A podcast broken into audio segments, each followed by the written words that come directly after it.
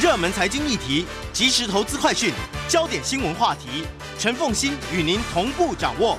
欢迎收听《财经起床号》。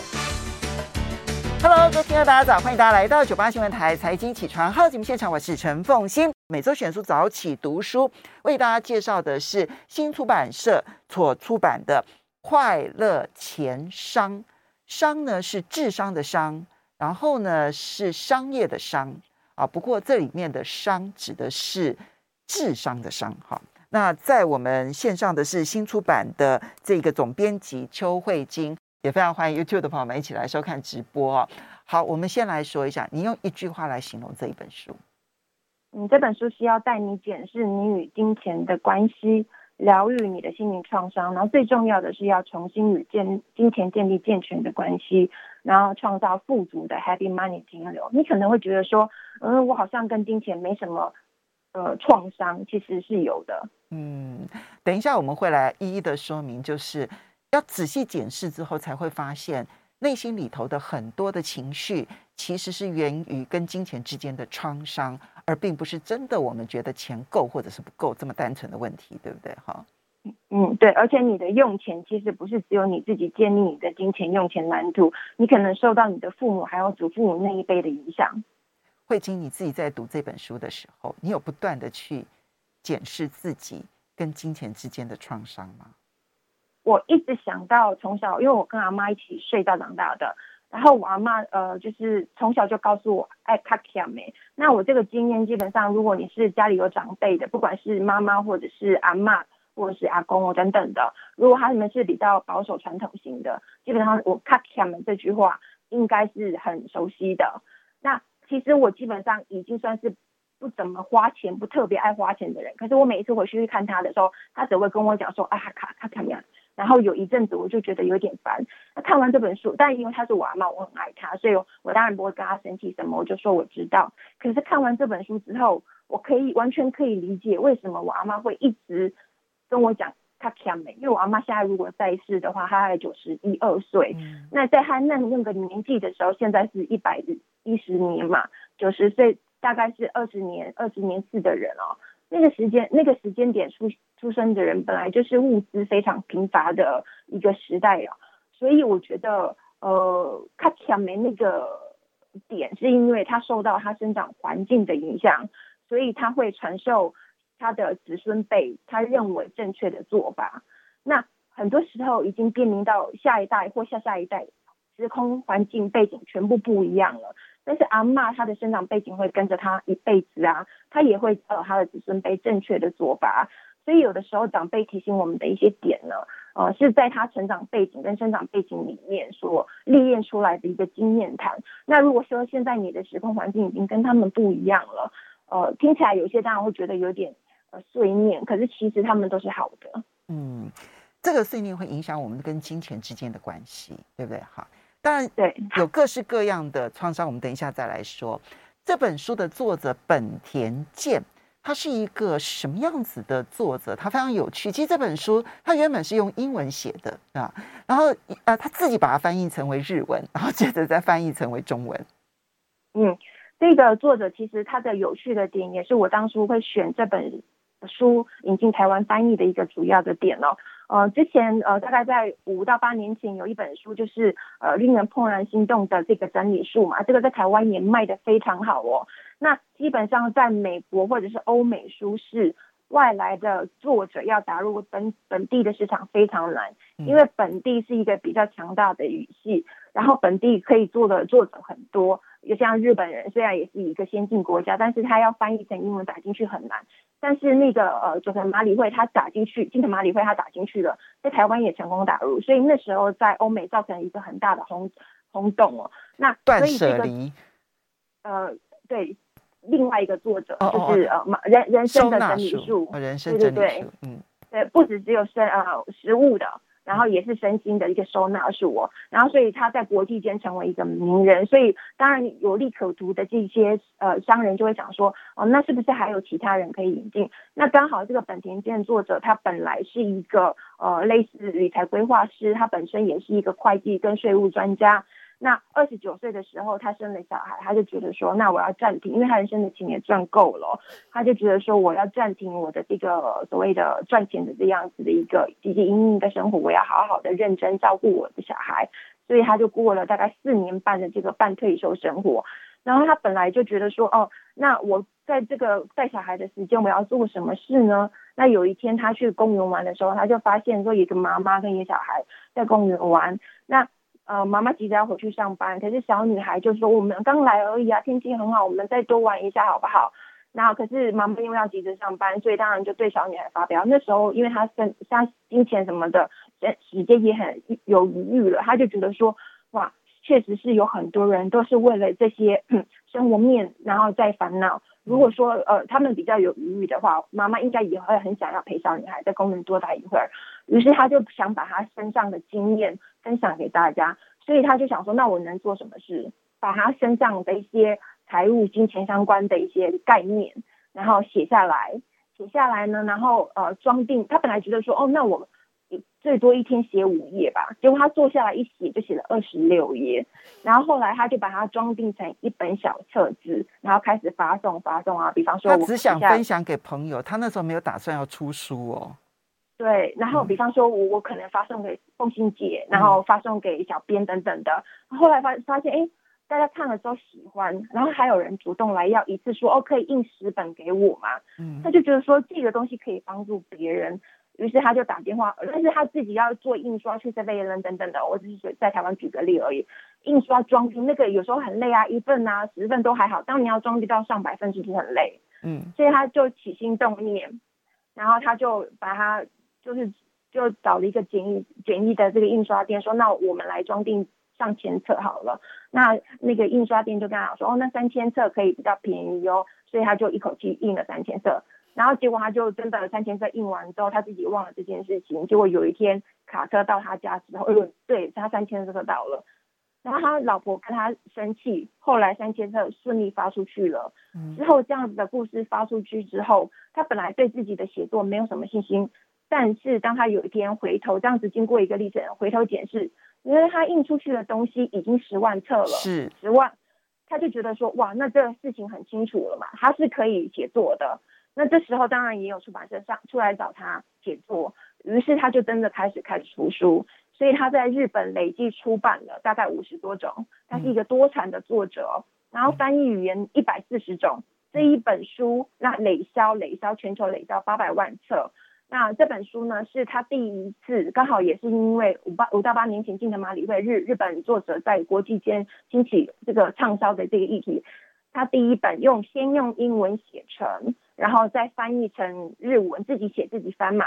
然后，我觉得这个历练这个背景很特别，所以我把它引进来。虽然说他在台湾的，他之前已经出了一些书，但是他在台湾的知名度不高。但是我觉得这个特别特殊的这个背景，我觉得值得翻译进来。好，那么所以你刚刚其实从他的背景知道，就是第一，他在三十岁以前，其实他就已经赚到他觉得人生足够的财富了。哈，那第二个是呢，他从小其实对于金钱这件事情是很有观念的。所以呢，他觉得他可以跟别人分享的，主要是在财务整理的这一块啊，所以他的重点都是放在财务整理。那么他呢，刚开始只是想要分享他自己的一些心得，没有想到呢，非常受欢迎。然后最后呢，出书哈，他从来没有想过他可以做作家，但是后来他知道了，他重点不是当作家，他重点是分享他所知道的事情给别人，借由这样子的分享。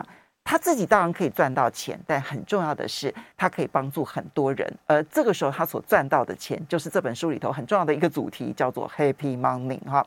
那今天这本书其实也是刚刚这个慧晶所提到，那也是在美国这个书书市里头呢。那么，嗯，本来其实他们因为英语系，那任何外来的作家打入都很困难。但是呢，日本这一种很特殊的。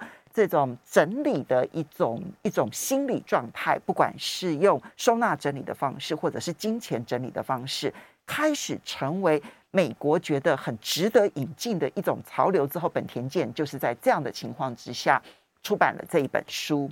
那我们就进入这本书的内容啊，Happy Money 啊，这个故事非常的有意思啊，钱也可以看得出来它是 happy，or unhappy 吗？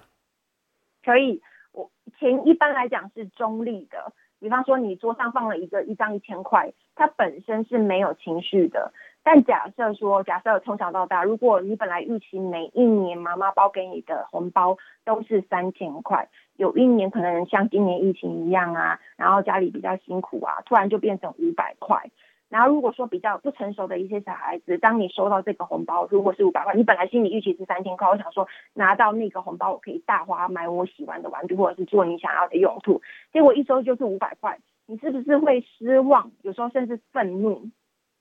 我觉得不管成熟或不成熟的小孩，那时候收到的红包恐怕都带有情绪。那个情绪，你刚刚讲的是，呃，有的是愤怒哈，然后有的是失望。但也有可能是很贴心的认为，哇，那父母的财金钱呃的所得可能受到很大的冲击，他可能涵盖的情绪叫做担忧。对，但不管哪一种情绪，它都可能会变成一个不是那么 happy 的一个钱。对，所以担忧也是一个 unhappy money 哦，就是如果你收进来的钱不是一个正面的感感官的钱，这个就是 unhappy money。然后这样子的一个情绪，其实会影响你自己。它可能小些微，可是些微有时候就会有一个蝴蝶效应嘛。那另外一个 happy money，happy money 可以讲就是，比方说，呃，像最近的例子哦，像台积电啊、还有郭台铭创办人帮台湾买疫苗，他们用的钱来帮助台湾。或者是我们在日本三一一震灾的时候捐给日本友邦，现在他们捐赠疫苗给我们嘛，不止一次还三四次，真的很感谢嘛。这种钱用来帮助别人的，或者是你帮你小孩存教育基金会，或者是你帮朋友渡过难关给他的钱，嗯，用起来都会有一种爱跟正面的情感。我们稍微休息一下，马上。欢迎大家回到九八新闻台财经起床号节目现场，我是陈凤欣。每周选书早起读书为大家介绍的是新出版所出版的《快乐钱商》。那么在我们线上的是新出版的总编辑邱慧晶。慧晶，其实这本书呢，它的英文书名是《Happy Money》啊。那么，嗯，钱也能够分为快乐跟不快乐吗？刚刚这个慧晶举了一些例子，其实不管是我们在收钱的时候，我们收到的钱。本身也可能是 happy money 或者是 unhappy money。比如说，我今天非常非常喜欢我的工作，哈，那我对我的工作充满了这个正面的情绪。这时候我，我我借由我的工作而收到的钱，其实会是 happy money。如果你工作的不情不愿的时候，这个时候你赚到的钱，就同样两个人可能都是工作所得，但是如果你对你的工作是不满意的，你勉强的，然后你痛苦的。去做这个工作，你收到的钱都是 unhappy money。那你收到的钱如果是 happy money，跟你收到的钱是 unhappy money，你未来在创造金流的时候，那个态度都会不一样。所以，嗯。重点是不止收到，有些人可能比较理性一点，就会觉得说，哎，我收到这个钱，那也没有关系呀，等等。比较理性一点，就会觉得说，怎么钱会带笑容或者是悲伤呢？重点是你收进来的那个情绪，也许你收了，比方说人家答应给你的工工程款，本来预定是十万，后来呢，这个案主苛刻变成八万。那你本来短就是短少的那两万，你可能要贴补一些，或者是少赚了一些，你可能把这个负面的情绪带回来，带回来家里，带回来影响你的同事，然后连带影响别人，然后甚至造成整个长期的一个比较负面的一个环境跟情感。所以 Happy Money 收进来的影响主要是钱所带来的情感情绪面，然后它会影响你的日常作息，然后这些日常作息很多时候。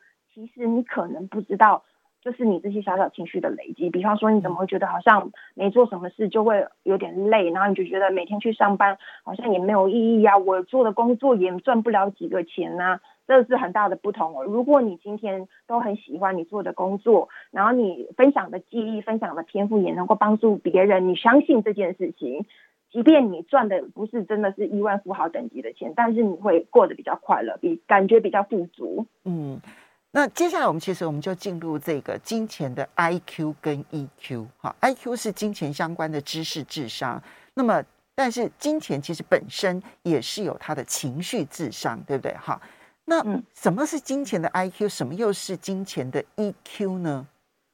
现在在台湾，呃，商业理财的书卖得很好，那新出版也有出。那在一堆股票理财的书里面，比较少这种会提醒你用钱的这个哲思的概念呢。那在这本书里面，它其实偏偏向的并不是投资理财，叫你做股市的操作，不是，因为这种书很多了。这本书其实提醒你一些用钱的。概念提醒你不定时的去检视，说你现在对于金钱的金钱蓝图，或者是你觉得应该要赚多少钱，你过三年五年再一个 level up，然后还要提醒你说，人一直你的人一定会一直永不满足的，永不满足这就是匮乏的神话。等一下我们可以跟大家提提这一点。所以等到你学会赚钱的技能之后，你要提醒自己，金钱的 EQ 也很重要。所以《快乐钱商》这本书里面有两个面向。金钱 IQ 跟金钱 EQ，凤馨姐讲的金钱 IQ，它大概是用哲思型的概念跟大家分享哦，因为日本人写作有时候比较哲思一点了。对，这是新，哎，这是新思维主义的一个重点的书目之一哦。新思维主义就是说，你用正面的想法，你就能。导出正面的行动。那当然最有名，大家一定听过的就是十五年前的《秘密》书，他在台，他在全球卖了三千万册。帮有时候打打一下书，他在台湾也卖了一一百三十多万册，最近刚好有新书哦。那所以金钱的 IQ 是什么呢？有四个重要的概念，你要会赚钱，然后这个会赚钱的方式，并不是在血腥竞争中求生，这是最。难看的一种竞争方式，因为你杀我也杀，在他在杀，这种只会无止境的杀下去。因为你要比低价，永远有人敢比你出更低的，真的，这个是最不好看的哦。嗯，你应该是对自己诚实，用对自己来讲一个比较简单、有效率的方式赚到钱，然后帮让自己的才华分享给这个世界，这是很重要的一点哦。凤馨姐在第一段这个呃检讨点给我的这个概述的时候也讲到，她把自己的。知识跟一些累积的经验分享给大家，分享出去的知识是你觉得好的，那大家也因此收回，这就是一个 happy money 的一个主要的点。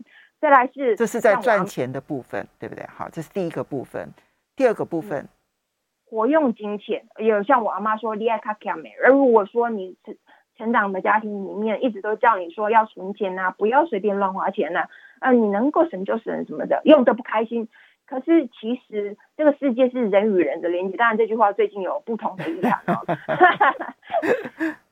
凤馨姐讲说，现在地球在发生很多的灾难，其实我们台风要来了，我我相信这次台风来，可能也会对台湾造成很很很大的一个。洪荒哦，所以我们真的要注意，因为你纵观每一次的冬季发生的什么冰雪灾难，这不会是只发生在大陆一个地方哦，可能美洲也会发生。那因为最近在世界各地都有发生洪灾，所以我觉得我们也要很紧张哦。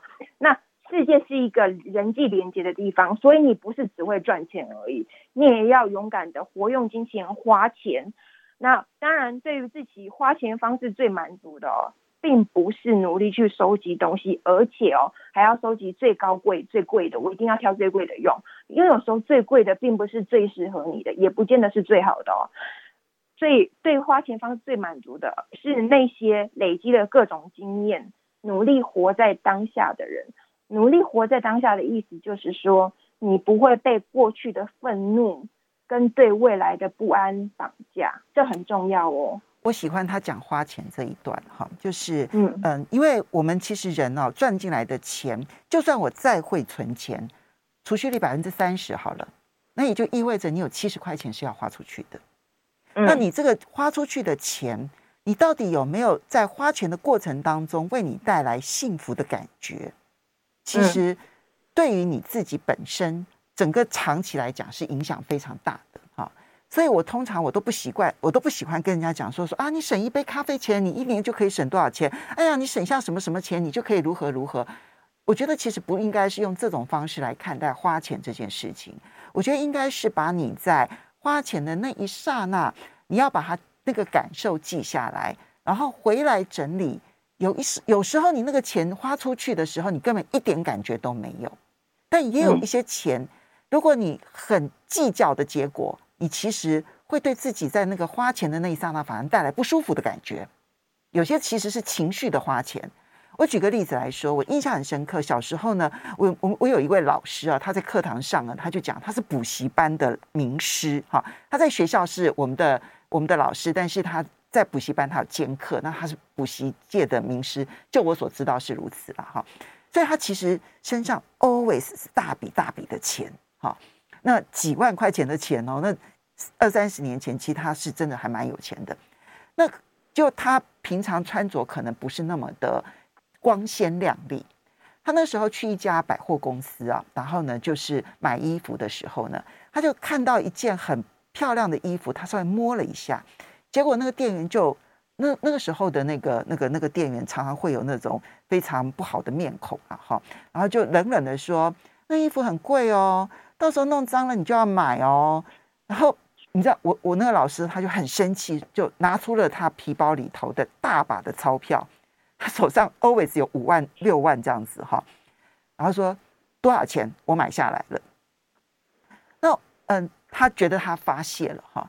那我后来事后想一想，其实他花的那一笔钱是一个不快乐的一个交易，他并没有为自己带来任何的幸福感，而他当下其实只是觉得对方看不起他，他想要让对方看得起，所以去花了那笔钱。但事实上，他对于他的人生没有任何的帮助。我举这个例子就是他。特别提到说，花钱要找到符合自己价值观的花钱模式模式，然后你是每一笔花费你是非常快乐的，我觉得是有道理的。我们真的应该要聪明的花钱这件事情，就是要找到真正符合自己价值观，然后不带情绪的花钱，而每一笔钱能够带来你幸福的感受，不带负面情绪的花钱呐，正面情绪的花钱可以的。嗯，对。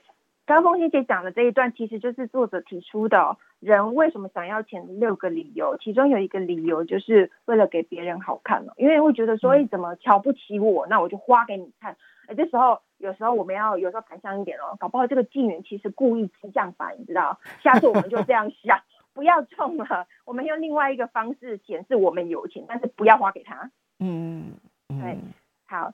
第三个呢，就是呃。守住金钱，金钱 IQ 的第三个就是守住金钱。刚刚说了要赚钱呢、啊，那你除了要赚钱，要花钱，你当然不是一直都全部花出去嘛，花出去你就没有留住了。那当然，如果有急难事件来了，你就会很紧张恐慌，这就是 unhappy money 的一个情绪来源嘛。你要守住金钱，那守住金钱，当然存钱这一点，当然大家都知道了。可是其实还有一个很重点的东西，是他想要提醒大家的、哦。当你钱到了一个地步之后，如果你开始要担心你的儿子。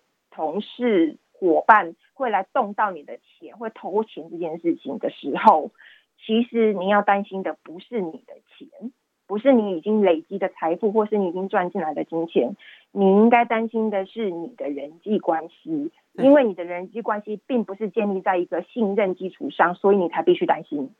对，所以关键点是你有没有把你的人际关系处理好，而并不是你有没有把你的钱守得好。嗯。要好好建立并珍惜正面的人际关系。最后一个当然是很重要的，就是你要增加金钱。那增加金钱，当然所有人想的也是最近理财书很夯的哦，嗯，就是你要投资理财呀，或者是你要开创副业等等的。这个书不，这本书里面没有太多的琢磨，因为这本书是提点你金钱用钱的概念。那当然怎么赚钱，每个人会有。两种方法、三种方法、四种方法，因为可用的方法会随着你的年纪、你的背景、你的工作环境改变而不同哦。这个你自己可以去琢磨，说我还可以用什么方式赚钱，不管是投资理财、开创副业等等的。那最重要的一点呢，增加金钱的方式，就是凤馨姐呃第一段总结的哦。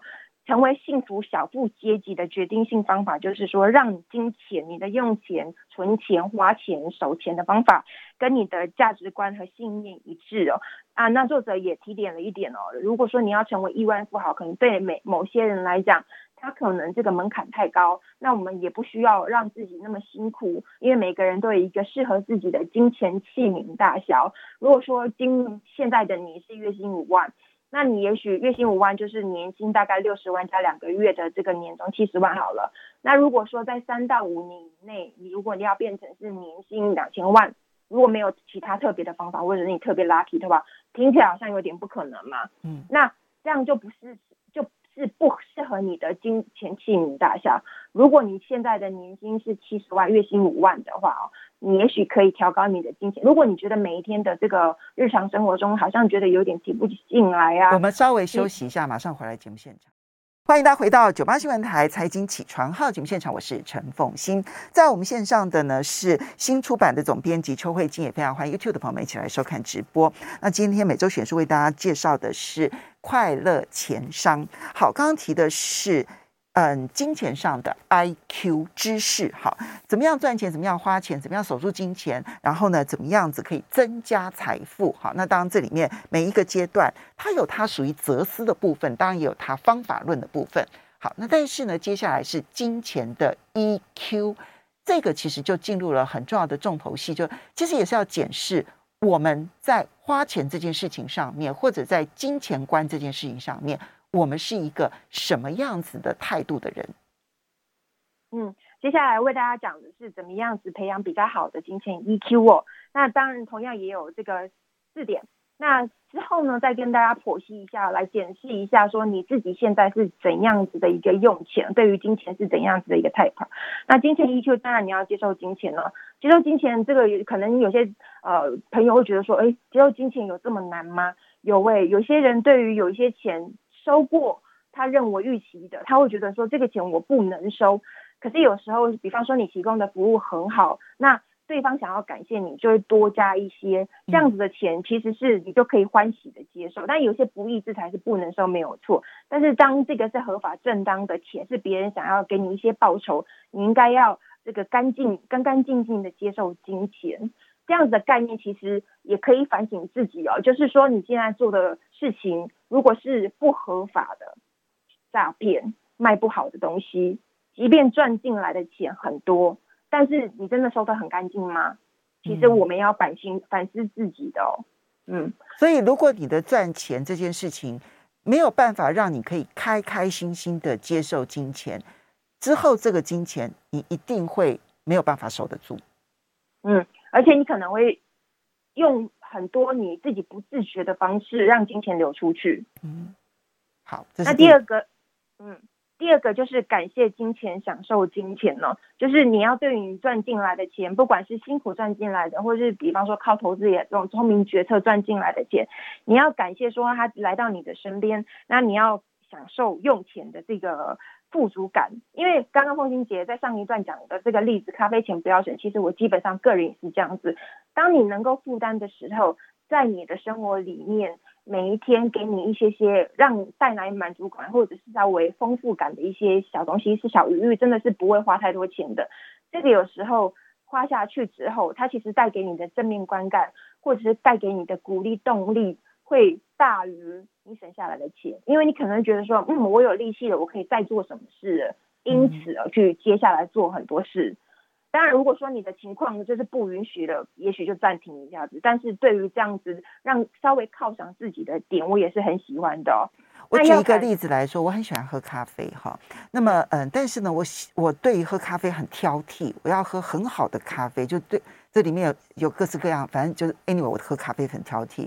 所以呢，我如果在外面，就那时候还没有这个三级警戒的时候，我有几个我特别喜欢的咖啡馆，哈，很小的咖啡馆。那因为老板的冲冲这个这个冲煮咖啡的能力非常的好，那么我有固定几两个哈，我会去，我会我我我后来跟老板就成为非常好的朋友这样子，因为我每一次我就我曾经有写个小卡片给他，我就跟他讲说，我非常感谢你在下午的这个时刻。给了我一杯好咖啡，而有幸福的好时光，这就是我非常感谢我拥有这个能力去品尝这个咖啡，然后我也非常感谢他。我后来，你知道我我刚开始的时候，我一直跟我自己讲说，我应该做这件事情，我应该做这件事情。其实我犹豫了很长的时间，我好不容易鼓起勇气，然后写了那个小卡片，写出去给他之后，我觉得我好快乐。那不是一百块咖啡的事情哦，对，那个其实就是快乐分享的事情。对，凤馨姐，你刚刚做的就是做的提倡的，你花的钱带来正面的感受，让你能够接下来下面一段的行程，Happy Money。然后你也做了写小卡片，这个感谢别人分享创造金流，这个分享写个小卡片或送点小礼物这样子的一个一个举动，这都是作者在书里面提的哦。嗯，对。嗯，那。金钱 EQ 的第三点是信赖金钱的流动哦，因为像现在疫情发生啊，大家就觉得说完了，我的收入变得就是可能砍半了，那我需要去呃这个跟政府贷款等等的。很多时候我们会为了真实生活中的或者是想象中的，我们经常会为了需要钱的事情担心，不确定钱是否会一直进来而感到不安，所以无法产生足够的信赖感哦。但是为了充分发挥人生的可能性，重要的不是只有金钱或物质的富足，对自己能力有自信也是十分重要哦。因为，所以他这边强调的是，你不要担心钱的流出去，你其实真正担心的并不是未来有没有钱，你真的担心的是你的能力能不能适用于未来。所以你应该要改变的是你的能力，而不是要改变金钱这件事情。嗯。在钱流进来，在你赚到钱之前，你要相信自己，然后也要去培养跟找到适合培养自己适当的能力，跟找到能发挥的舞台。那他说的所有成功都是自信的副产品，当然金钱也是哦。嗯嗯，这个是接受金钱的流动。好，第四项，分享金钱。当你每天都过着幸福丰足的生活了之后呢？如果你能够分享的话，你就会感觉到幸福。其实，在这里面讲到 Happy Money 一个很重要的一个台湾大家都知道的一个很经典的案例，大家一定都会知道陈树菊老阿妈。嗯，她就是一个很经典型这个作者讲出来的一个用钱概念。我我直接联想到台湾能够介绍给大家的，他赚的钱，一个台中的菜贩是不是会很多呢？不会太少，但是绝对也不会太多。但是他分享出去，他捐款出去的钱，却比任何一个人。不一普通人，或者是在他那个程度的人，比如说收入水平的人更多，嗯，那他就是很能够分享金钱，然后他也因此感觉到幸福快乐，那因此觉得说内在是富足的，嗯，那当我们现在一个大类的一个分析完了之后呢，其实更重要的是剖析自己每一个人跟金钱之间的关系，那么使得我们成为什么样子的金钱人，对不对？哈、嗯。那有些金钱人是呃根本就不关心钱的，这这样的人有没有？有。那也有一些人，他其实就是要觉得钱就是肮脏的，永远要跟钱保持距离。这样的人有没有？也有。但是绝大多数的人可能都是在金钱这件事情上面非常积极努力的。但这种积极努力其实还是可以分不同的类型。嗯。接下来就作者就大概讲了五种基本的原型。那当然每一个人不会只有一种基本款，你可能是综合混款，或者是有时候是这一款，有时候那一款哦。那我觉得呃，能解决问题最重要的是要先意识到问题。那我们先来认清楚说自己某些时候是大概是哪一类。那呃，理解说自己对于用钱啊、金钱概念啊、金钱蓝图等等的一些点哦。那三不五时，三不五时，也许说看你自己的人生历历练发展了，也许是一年、三年、五年，固定的来反思自己的用钱这样子。第一类就是超爱储蓄的猛存型啊，这种猛存型呢，如果说他们在地上捡到一千块，不用说，他绝对是会拿回家存起来的。那还有一个面向就是说，他买东西一定要比过三百六十五家之后，经过三百六十六次的纠结之后，才做出一个选项。在做出那一个选项之后，他已经比过是最低价，他如果可以跟卖家杀价，他还是跟卖家杀价这样子的人哦。嗯。那这样超爱储蓄的猛存型，如果说你要买什么东西的话，请他们建议你会买到比较便宜的。嗯。可是对他们来讲，生活有时候。可能别人他们自己可能不会觉得，偶尔啊，偶尔可能会觉得说，我好像过得有点拮据，或有点辛苦。但别人如果完全不一样的类型来看他们，就会觉得说，哇，怎么会怎么会这么辛苦啊？那这样子一个储蓄中毒型的人哦，他会把生活中的奢侈享受当做敌人哦，嗯，那会变成他们兴趣习惯的活动，他们就都是不花钱的。比方说，可能上健身房花钱缴月费这件事情是。买应该是花在健康嘛，如果你有固定去的话哦，但是这样子的超爱猛存、超爱储蓄的猛存型，跟就是储蓄中毒型的这样子的人，他就会觉得说，那你干嘛去健身房花钱呢、啊？你去公园跑步就好了，嗯、大概是这样子的概念呢、哦。嗯、那原生的点是说，基本上这样子的人，可能从小到大都存在着与金钱有关的痛苦回忆或恐惧心情。对，大多数是在环境比较。辛苦的家庭中长大的，可能也有痛苦或寂寞的经验，所以残留下来。嗯，这个是储存型，因为我们时间的关系，还有另外两类是浪费型跟赚钱中毒型。嗯，还有另外五类，呃，另外四类这样子。对，因为我们刚刚已经把那个就是，嗯、呃，这个不关心跟僧侣型都已经先讲完了，我们就把浪费型跟赚钱中毒型让大家了解一下。好，浪费型就是他基本上就是他的信念就是 YOLO，YOLO 就是 You Only Live Once，人生只有一次，嗯、所以他如果在地上捡到一千块，他会立刻就近花掉。那如果说他是你的朋友，你跟他交往，你会很开心哦，嗯，因为他会一直花钱，然后他花钱的时候也会照顾到你嘛。那所以你也会因此而得到最新的一些知识啊，或者是说哪里好吃好玩的啊，或者是你会因此享受到他的享受，这是浪费型跟花钱中毒型。这这个有时候哦，是这个储蓄中毒型养出来的孩子哦，因为储蓄中毒型会一直跟孩子讲说，哦，你不要乱花钱，结果小孩子从小到大。可能有两个面向，一个是听爸爸妈妈的话，另外一个就是说，等他能够自立之后，他就觉得很厌烦，于是他发展出完全不同的面向出来。好，所以不管你是储蓄型或呃这这个储蓄中毒型，或者是浪费中毒型，或者是赚钱中毒型，你跟金钱到底是一个什么样子的情绪关系啊？其实。我觉得这本书是一个梳理自己跟金钱关系，然后不断去思索自己跟金钱的关系的一个非常重要的一本书。用这样的方式，我们去看待钱在我们人生当中所扮演的角色，其实终究会回到最终我们怎么样去定义我是一个什么样的人。因为时间的关系，要非常谢谢邱慧金，谢谢。